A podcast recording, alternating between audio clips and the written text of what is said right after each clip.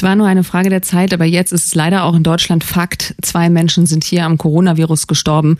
Der Chef-Virologe der Charité Christian Drosten geht davon aus, dass wir direkt in eine Epidemiewelle reinlaufen. Aber die Experten betonen auch, 80 Prozent der Infektionen verlaufen nach wie vor milde. Es gehe darum, Ältere zu schützen und die Ausbreitung zu verlangsamen. Und deshalb empfiehlt Bundesgesundheitsminister Jens Spahn eindringlich, alle Veranstaltungen mit mehr als 1000 Teilnehmern abzusagen. Und deshalb müssen wir für uns als Gesellschaft abstufen. Auf was können wir eine Zeit lang verzichten, über mehrere Wochen, über mehrere Monate und auf was können wir schwerer verzichten. Es ist aus meiner Sicht jedenfalls sicher leichter, auf ein Konzert, einen Clubbesuch, ein Fußballspiel zu verzichten, als auf den täglichen Weg zur Arbeit.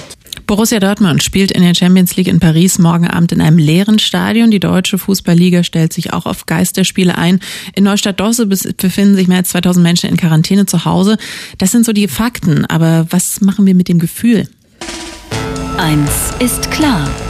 Der Dienstagskommentar mit Lorenz Marold. Der Chefredakteur vom Tagesspiegel. Guten Morgen. Schönen guten Morgen. Morgen. Schaden wir uns mit Angst vor dem Coronavirus selbst oder ist sie ein berechtigter Teil der Problemlösung? Ja, sie ist, glaube ich, schon Teil der Lösung, aber man muss natürlich auch aufpassen, ähm, dass die Leute nicht plötzlich anfangen, Selbstmord aus Angst vor dem Tod zu begehen. Ähm, aber soweit wird es nur hoffentlich nicht kommen. Man muss das auch mal ein bisschen einsortieren. Also zum Beispiel der Börsenabsturz gestern hatte auch viel mit einer Ölgeschichte zu tun, die gar nichts äh, mit Corona äh, am Hut hat. Aber wenn führende Corona-Experten von der Charité oder auch vom Robert-Koch-Institut, ihr habt ja auch gerade zitiert welche, sagen, dass die Lage absolut ernst ist, dann sollte man sich vielleicht auch als Hobby-Corona-Analytiker ähm, davon ein bisschen leiten lassen ähm, und sich ein bisschen zurückhalten. Es kann natürlich sein, dass hinterher alle sagen, es ist ja viel weniger passiert als befürchtet. Es war alles eine völlig überflüssige Aufregung, aber es kann eben auch gut sein, dass genau diese Aufregung dazu beiträgt, dass weniger passiert als befürchtet, eben weil die Leute dann doch etwas vorsichtiger sind als sonst und weil rechtzeitig ein paar Maßnahmen durchgesetzt werden, die auf den ersten Blick vielleicht übertrieben scheinen mögen.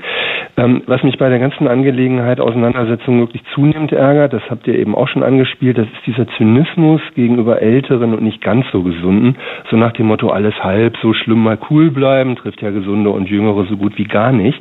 Erstens stimmt das nicht. Zweitens ist selbst den Top-Top-Experten so vieles noch unklar bei diesem Virus. Es gibt fast jeden Tag neue Erkenntnisse.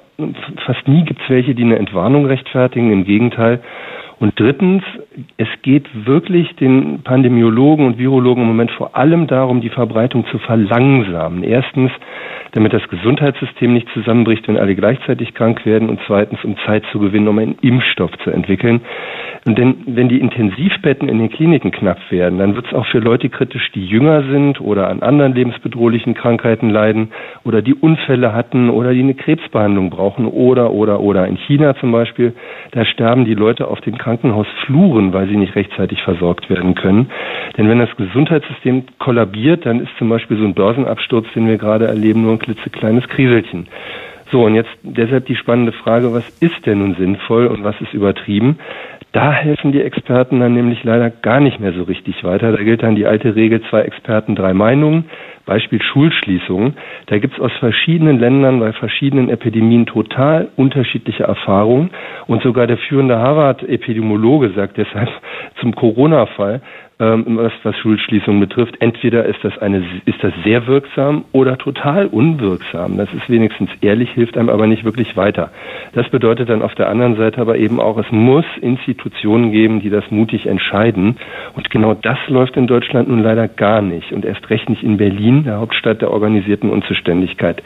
Das fängt an beim Gesundheitsminister, bei Spahn und seiner komischen Formulierung der Ermutigung. Sagt er wirklich Ermutigung, Veranstaltungen ab 1000 Leute abzusagen. Ja, was denn zum Beispiel mit dem Bundesparteitag der CDU? Da werden 1001 Delegierter erwartet. Da bin ich wirklich mal gespannt. Noch absurder ist die Berliner Haltung. Da gibt es nur eine Aufforderung an Veranstalter, eine Aufforderung, wörtlich Gefahren selbst einzuschätzen. Ja, mein Gott, wie sollen die Leute das denn selbst einschätzen? Wofür gibt es denn dann Leute, die das eigentlich entscheiden können und müssen und sich darüber informieren? Das ist wirklich ein politischer Offenbarungseid, ausgerechnet in einer Situation, in der der Staat nicht mal organisieren kann, dass in allen Verdachtsfällen getestet wird. So, eine gute Nachricht zum Schluss gibt es dann aber doch noch. Auch das ist neu in Berlin. Wer sich krank fühlt und nicht genau weiß, was los ist, der kann sich ab sofort per Anruf beim Arzt krank schreiben lassen, muss seine Viren nicht mehr im Wartezimmer mit allen anderen teilen, egal was für Viren das nun sind. Und eigentlich ist das überhaupt das Sinnvollste im Moment. Im Zweifel einfach mal einen Gang runterschalten, ruhig mal ein bisschen öfter zu Hause bleiben und irgendwann können wir dann auch wieder das Leben in vollen Zügen genießen. Lorenz Marold vom Tagesspiegel mit dem Dienstagskommentar. Dankeschön. Eins ist klar, der Kommentar. Nachzuhören auf radio1.de.